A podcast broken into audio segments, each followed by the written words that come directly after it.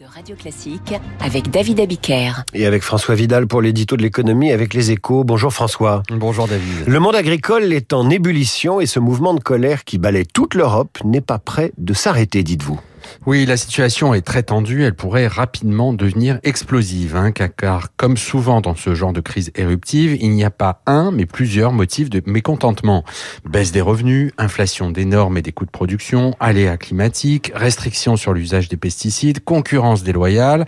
Le sujet qui a mis le feu aux poudres est différent dans chaque pays, mais partout en Europe, euh, les paysans ont le même sentiment.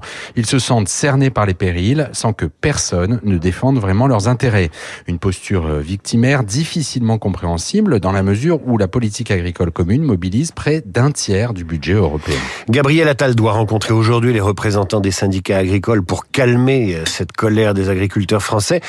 Que peut-il faire et surtout leur proposer? Bah, Dix jours après sa nomination et à cinq mois des européennes, il n'a pas le choix. Hein. Il doit à tout prix euh, trouver le moyen d'éteindre l'incendie qui couve.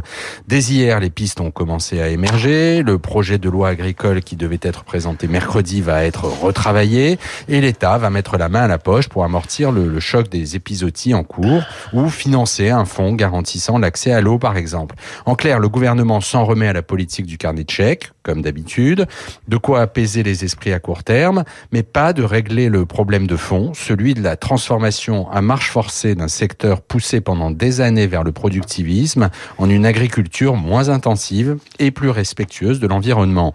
Une ambition évidemment louable sur le papier, mais qui devrait se traduire par une baisse de 15% de la production agricole européenne à terme et par une explosion des importations de produits alimentaires en provenance de pays beaucoup moins vertueux, un cocktail dont nous n'avons pas fini de subir les effets sociaux et politiques. L'éditorial de François Vidal a retrouvé sur l'application Radio Classique et notez qu'à 8h15, Thierry Pouche, le chef économiste des chambres d'agriculture, sera l'invité de la matinale de Radio Classique.